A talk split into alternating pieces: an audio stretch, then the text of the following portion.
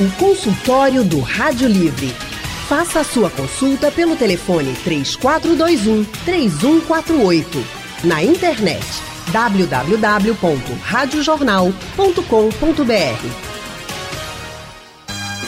Consultório do Rádio Livre começando a partir de agora aqui no Rádio Livre nesta sexta-feira. Hoje, o consultório do Rádio Livre é direto da Hospital Med, a maior feira de negócios do setor médico e hospitalar do Norte e Nordeste. A Hospital Med está acontecendo aqui no Centro de Convenções. Gente, hoje é o último dia de feira, tá? A gente está aqui acompanhando o Hospital Med desde a quarta-feira fazendo o consultório do Rádio Livre direto do Centro de Convenções. E hoje o nosso consultório vai falar sobre saúde digital. Eu venho dizendo para vocês que feiras como a Hospital Med traz muita inovação para o setor da saúde, para o setor hospitalar, ou seja, para todos nós que utilizamos né, a saúde, seja pública ou privada.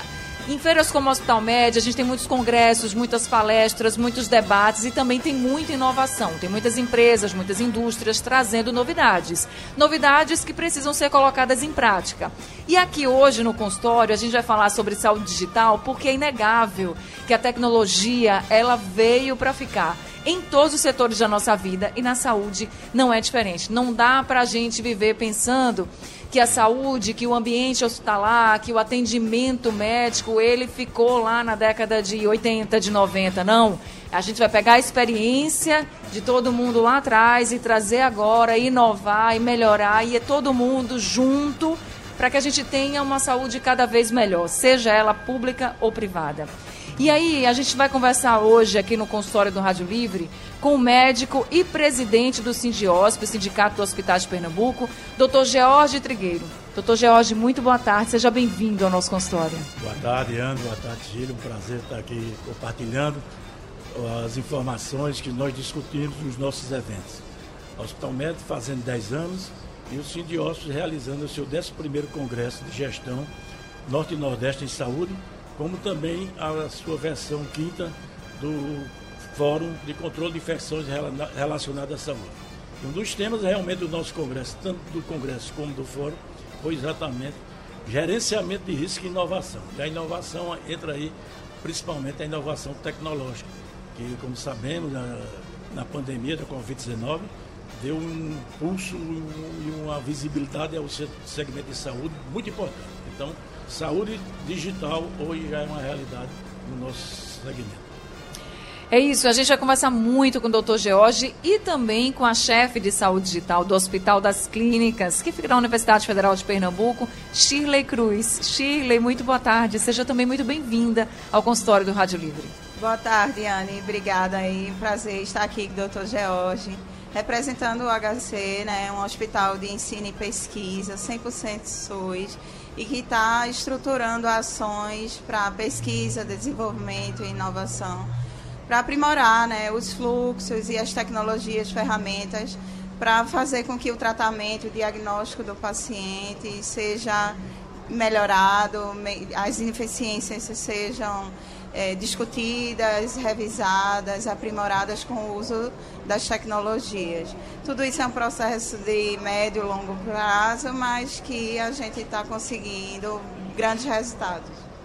Tá certo. Eu quero convidar também os nossos ouvintes a participarem com a gente. Se vocês quiserem participar, até para contar mesmo as dificuldades que vocês encontram e como vocês acham que podia melhorar, ou saber aqui dos especialistas se dá para melhorar com tecnologia, se não dá para melhorar. Contem pra gente. Agora, como nós estamos né, aqui do Centro de Convenções, a participação no consultório do Rádio Livre vai ser exclusivamente pelo nosso WhatsApp. Então, anote o número do WhatsApp da Rádio Jornal. É o 99147 8520. Você pode escrever sua mensagem, gravar um áudio, envie para o nosso WhatsApp e a gente solta aqui para os nossos entrevistados ouvirem e responderem também a todos os nossos ouvintes. Quando a gente fala de saúde digital, a gente está falando sobre utilização dos recursos de tecnologia de informação e comunicação para produzir e disponibilizar também, o que é muito importante, informações sobre estado de saúde dos cidadãos, dos profissionais de saúde, gestores públicos, ou seja, todas as informações vão estar digitalizadas e vão estar disponíveis. Isso é muito importante. Esse fluxo para o médico, para o enfermeiro, para os profissionais, todos, para os gestores, como nós estamos aqui com dois gestores de setores aqui também da área da saúde, isso é muito importante. Então, Shirley, você que está aqui, você é do Hospital das Clínicas, você sabe a realidade de um hospital público, né, bem de perto. Você trabalha com isso, seu setor de saúde digital está na luta também para melhorar esses fluxos. Eu queria que você falasse um pouquinho das necessidades que vocês já começaram a encontrar e já começaram a enfrentar também, justamente nesse setor de saúde digital, implementando aí tecnologia. É, Anne, a gente, há um ano e meio, está implantando o prontuário eletrônico. De fato, estamos já na fase final de utilização. É, toda a parte de ambulatório, de internação, exames, tudo isso já está em pleno funcionamento. Né? Então, a gente saiu de uma era quase 100% no papel, né? É, e agora os profissionais estão tendo acesso a atender o paciente através de um sistema né, integrado. O último módulo que a gente vai virar agora é o de cirurgias e o de teleatendimento, né, um sistema novo.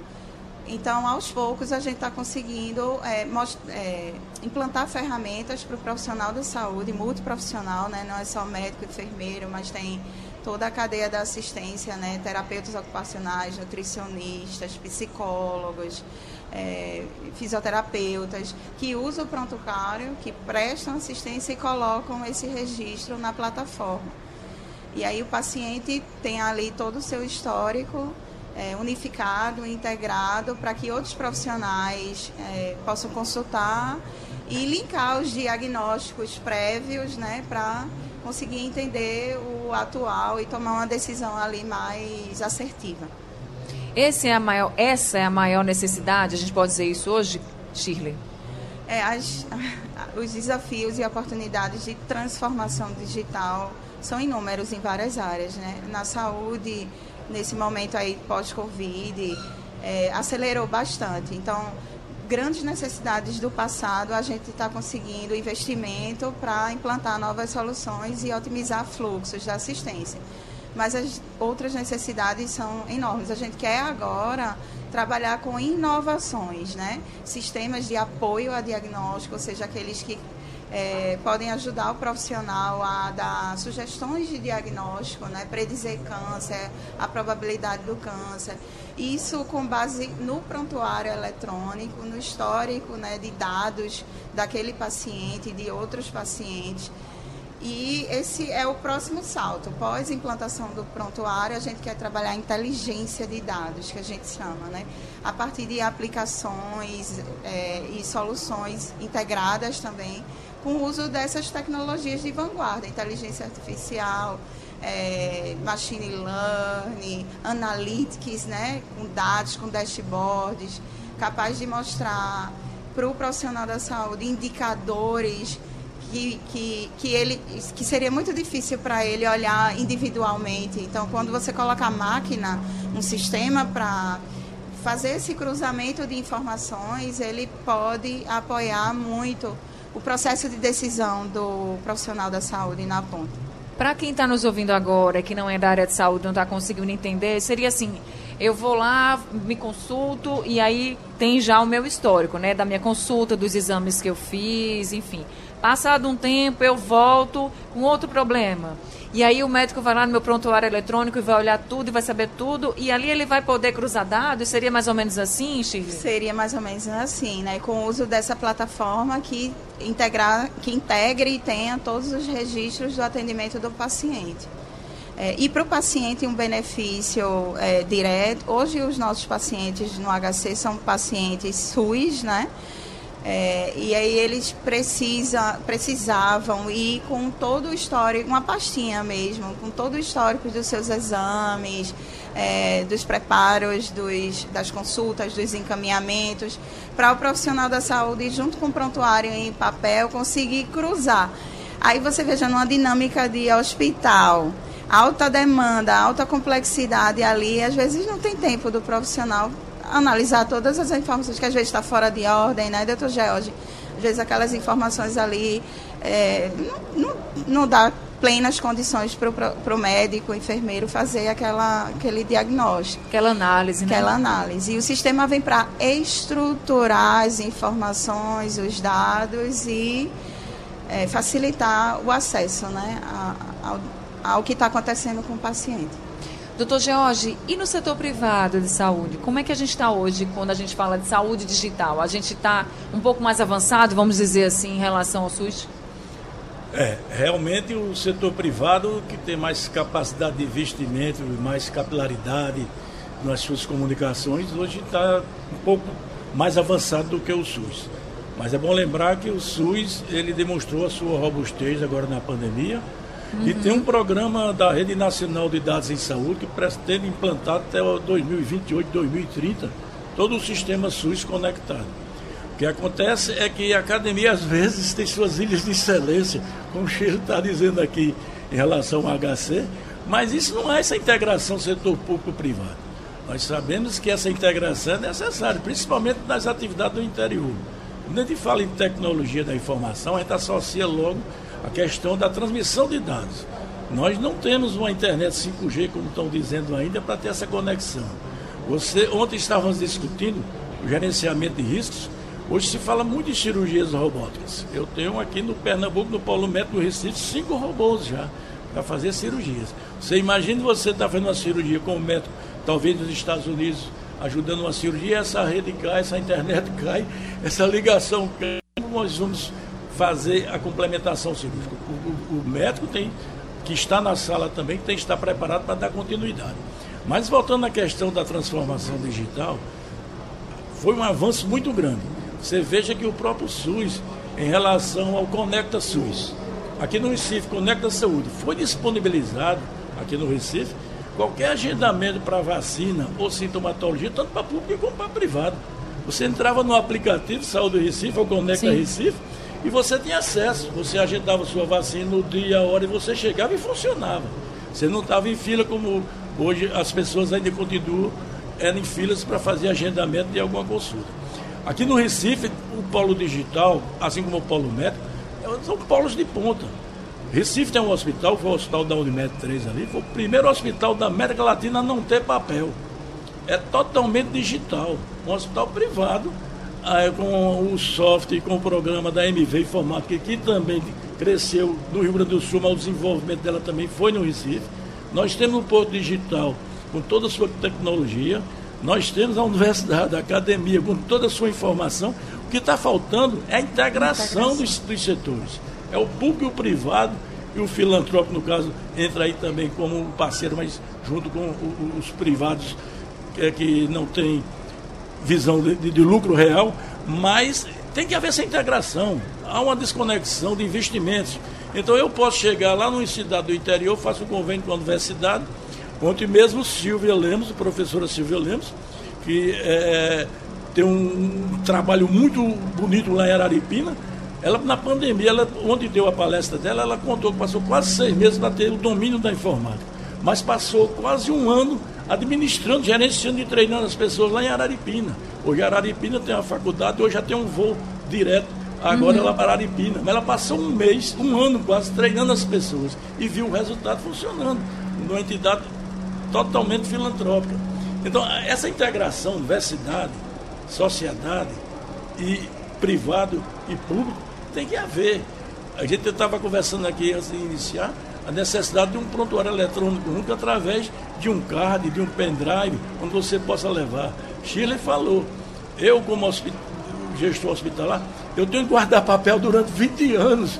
Quando no meu hospital poderia estar usando os leitos daquele para fazer enfermaria, fazer um novo leito um bloco cirúrgico, eu tenho que ter um depósito lá para guardar papel, prontuários. Hoje não, aqui no Recife já temos condições de terceirizar, mas pagando para armazenar. Sim. Você imagine você num pendrive, você pode armazenar seu histórico de 20 anos, de 15 anos. Então, o avanço tecnológico foi muito importante. Ah, quando se falou aqui em relação à assistência à saúde, devemos lembrar que existia a resolução do Conselho Federal de Medicina há anos para regulamentar a, a telemedicina.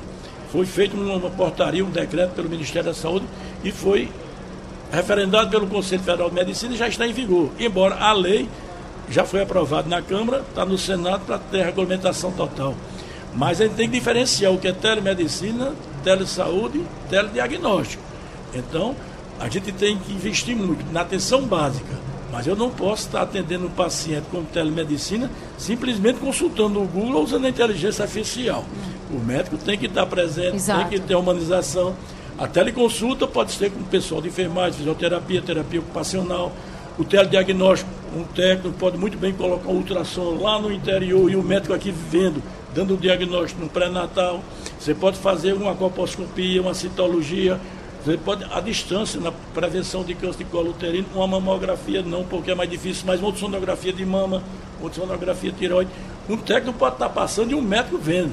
Então a telemedicina não é você colocar uma imagem, botar no, no, no computador e a inteligência artificial dá o diagnóstico imediatamente. Tudo bem, isso é válido, funciona.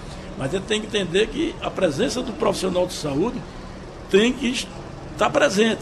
Eu estava ontem vendo aqui uma palestra de uma pessoa aqui no nosso congresso, dizendo que o ideal seria que você, na formação do profissional de saúde, os três primeiros anos fosse um bacharelado, onde entraria o pessoal da TI, Perfeito. como Chile, entraria o engenheiro, entraria o profissional de saúde. Depois dos três anos, é que ele escolher a especialidade.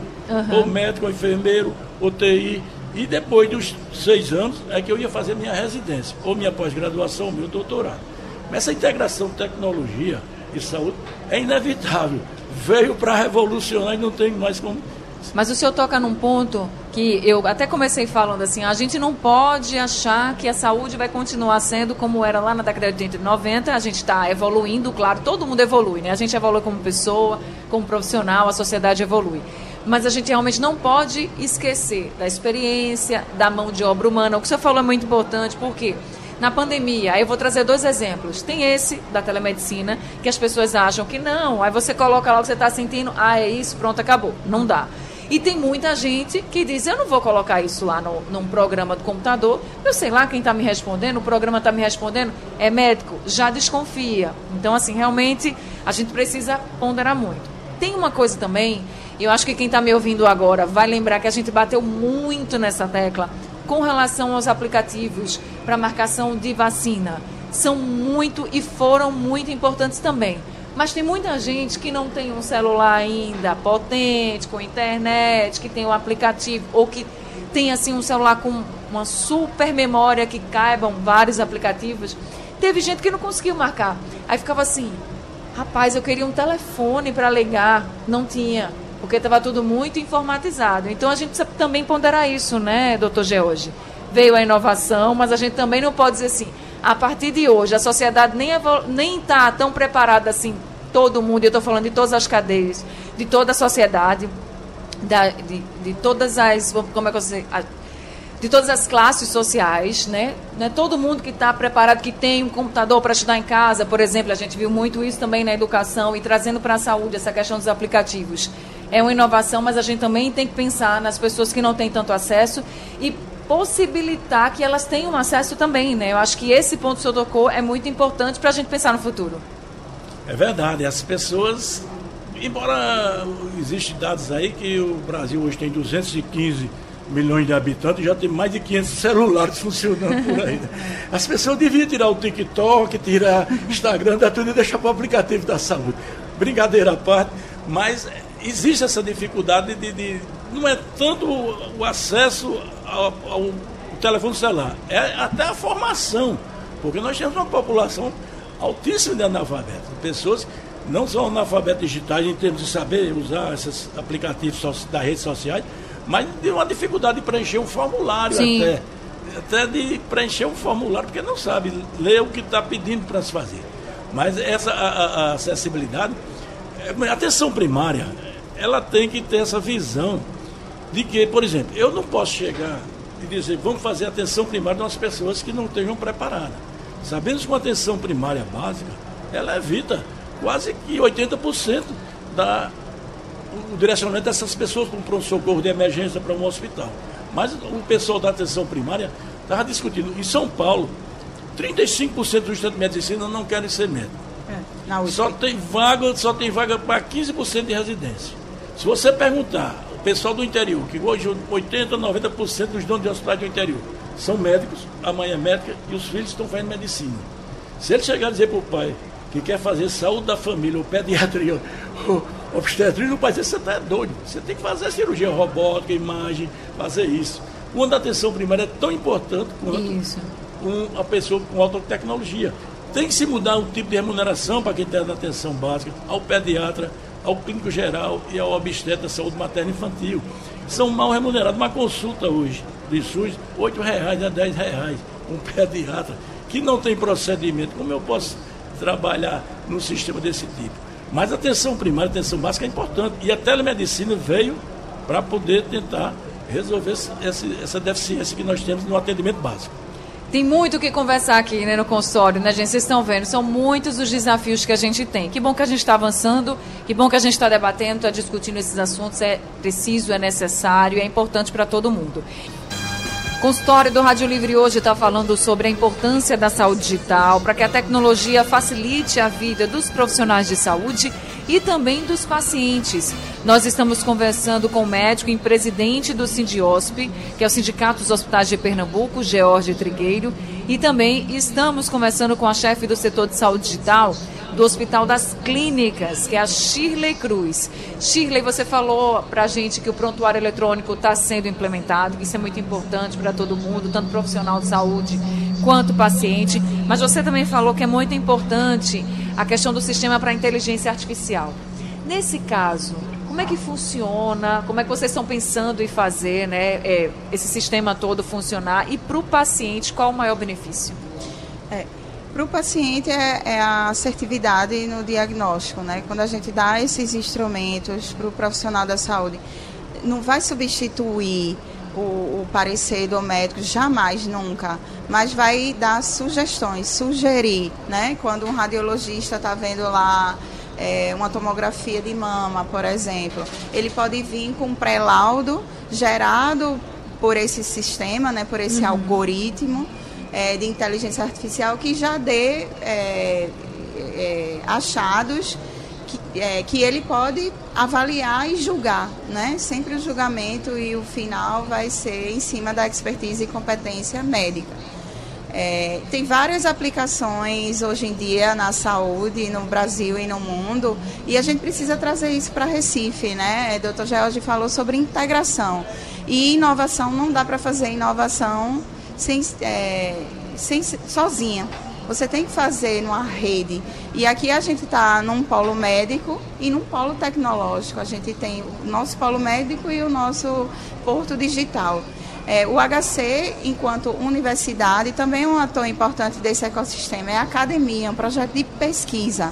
Ali está para fazer ensino e pesquisa por meio da assistência. Então, muitos projetos aplicados junto com a academia, com as health techs, com empresas, é, são realizadas para benefício do, do serviço do hospital, mas também para uma necessidade que pode ir ao mercado.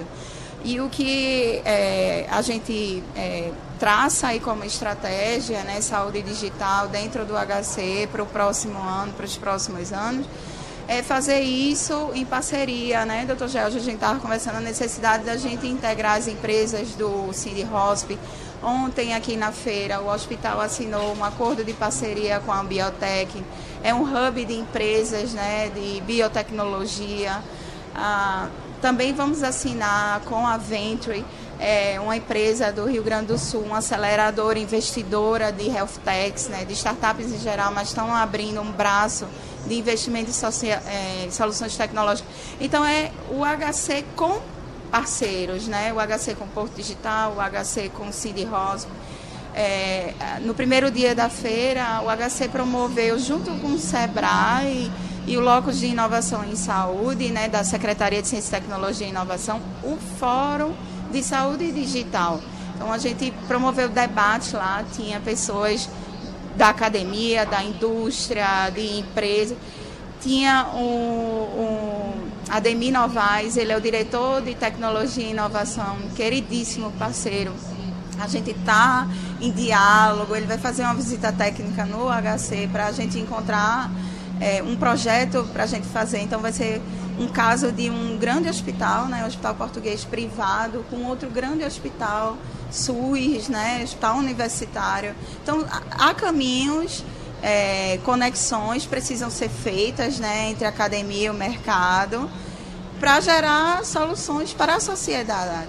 Uma das maiores reclamações de quem utiliza o SUS é a demora no atendimento para marcação de consulta, para exame, enfim. A gente está falando aqui dessa desse sistema que pode ajudar muito as pessoas com prontuário eletrônico para pegar todo esse histórico, né? Para que não esteja andando com várias pastas com exames, que às vezes exames são feitos de muitos meses, né? E a pessoa vai guardando, se perder, então é, é uma agonia porque para fazer outro é, é outro processo.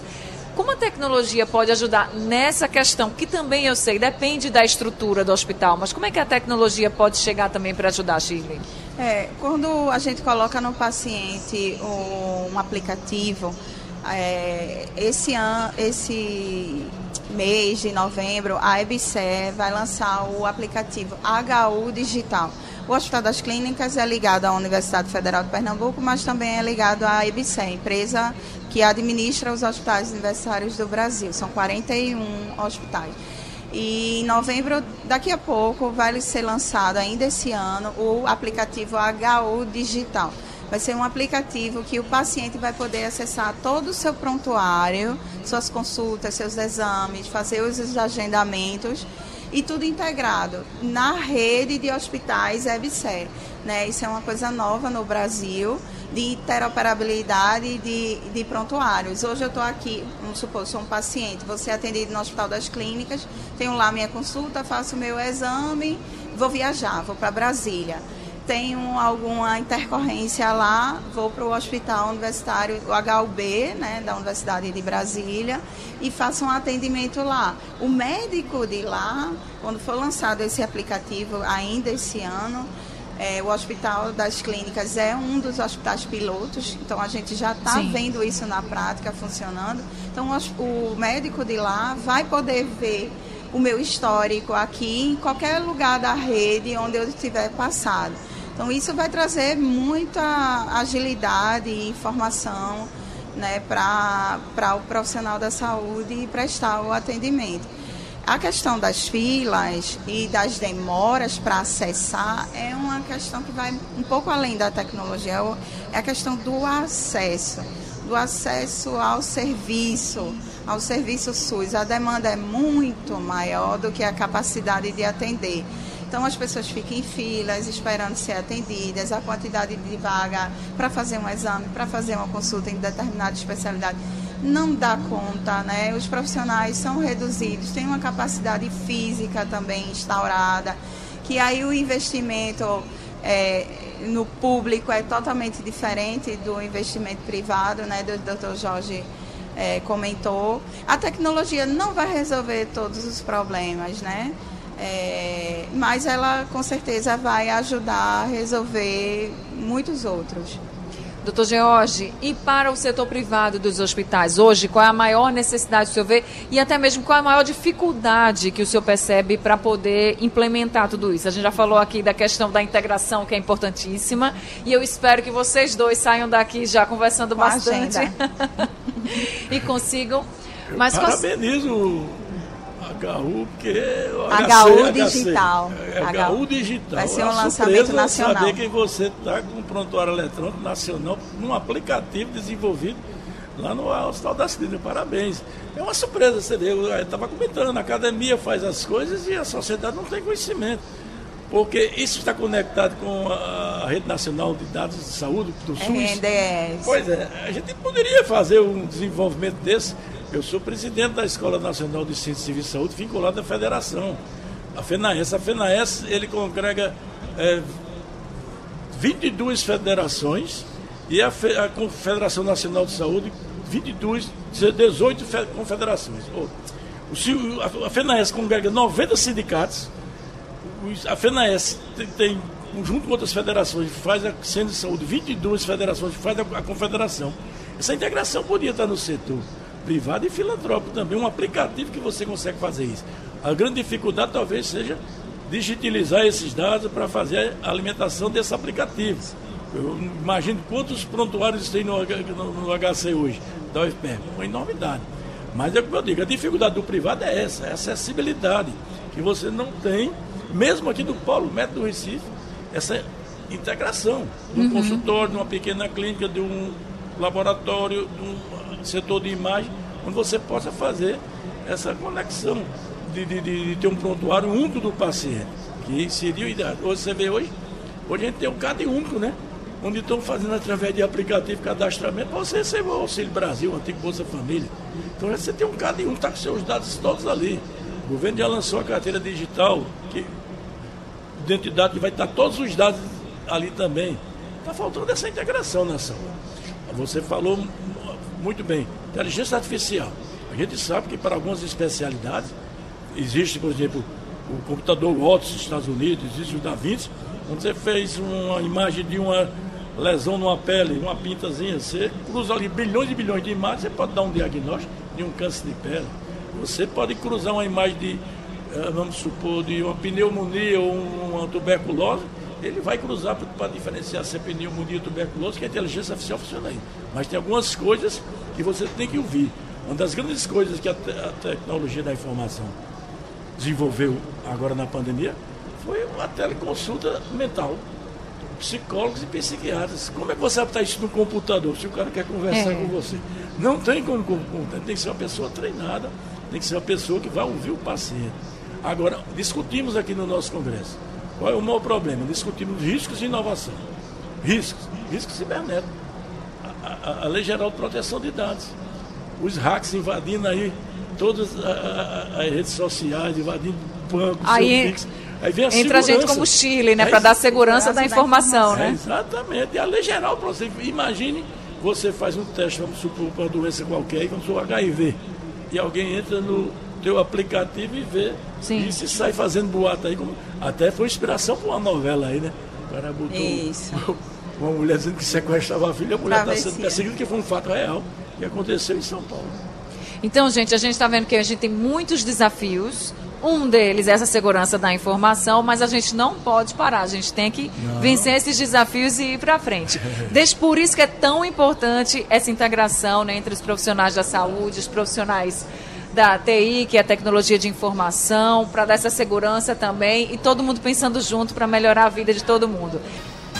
O consultório do Rádio Livre hoje está falando sobre saúde digital, né? Como a tecnologia pode facilitar a vida dos profissionais de saúde e também dos pacientes. Hoje o consultório direto da Hospital Med. Chegamos ao último dia da Hospital Med, né? Que é a feira de negócios do setor médico e hospitalar, a maior do Norte e Nordeste. Já são 10 anos de Hospital Med. E nós conversamos aqui com Shirley Cruz. Shirley, gente, é a chefe do setor de saúde digital do Hospital das Clínicas. Shirley, a gente conversou muito sobre inovação, o que vocês estão fazendo lá no Hospital das Clínicas. Tem alguma meta para deixar o setor de saúde digital assim tinindo, como a gente diz? O nosso próximo passo é trabalhar em duas frentes. Primeiro, se integrar mais com o ecossistema, essas health techs. A gente está aqui dentro do, do Hospital Med, tem a arena da Startup Health, né? Então, a gente está aqui presente para aproximar né, o hospital dessas soluções tecnológicas de vanguarda. É, então, esse braço, o hospital como um ambiente de validação, né, de pesquisa e validação, pode contribuir aí para o desenvolvimento e refinamento dessas soluções. É, tudo dentro de um protocolo, né, comitê de ética e, e LGPD. É, mas a partir do próximo ano a gente quer trabalhar com dados, né? É, com, com analytics, com dashboards, que cruze indicadores e consiga gerar é, apoios para a tomada de decisão, né? seja na gestão hospitalar em si, e aí filas, faturamento, é, quantitativo de exames, quanto na parte assistencial também. Tá certo, vamos esperar então o trabalho de vocês ser concluído, principalmente com o prontuário eletrônico e tudo mais, para que a gente possa ver também né, as pessoas usufruindo da tecnologia, dos benefícios da tecnologia na saúde. Shirley, muito obrigada por esse ah, consultório obrigada. e por trazer aqui essa discussão e as novidades também, viu? Parabéns pelo trabalho. Obrigada, é um prazer estar aqui. Prazer todo meu. Doutor George, também muito bom conversar com o senhor e eu já saio daqui dizendo, o negócio é essa integração, né? Vamos se integrar aí com o pessoal da universidade para transformar a vida das pessoas, né, doutor George? Concordo plenamente. A universidade, a academia tem que sair da bolha e vir para a sociedade civil. Nós, do sistema de saúde suplementar, atendemos atualmente 50 milhões de pessoas. Então, nós hoje temos um investimento no PIB que representa quase 56% da saúde do Brasil é do setor privado, faz esse atendimento. O SUS contribui com 45 bilhões para atender 150 milhões de pessoas. Então tem que haver essa integração da academia com a sociedade. E fico muito feliz de parabenizar Chile pelo trabalho.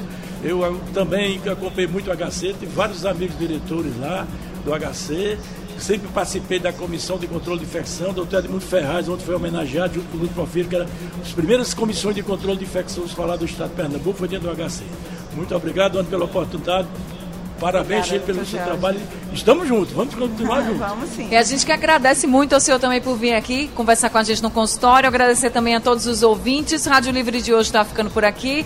A produção é de Max Augusto, Natália Ribeiro e Léo Vanderlei. A primeira hora do Rádio Livre também foi apresentada por Natália Ribeiro. Os trabalhos técnicos foram de Edilson Lima, Sandro Garrido, Eudes Soares, Elivelton Silva. No apoio, Val Melo. E a direção de jornalismo é de Mônica Carvalho. Uma boa tarde, bom fim de semana, hein? Segunda-feira a gente está de volta. Até lá. Sugestão ou comentário sobre o programa que você acaba de ouvir, envie para o nosso WhatsApp 99147 8520.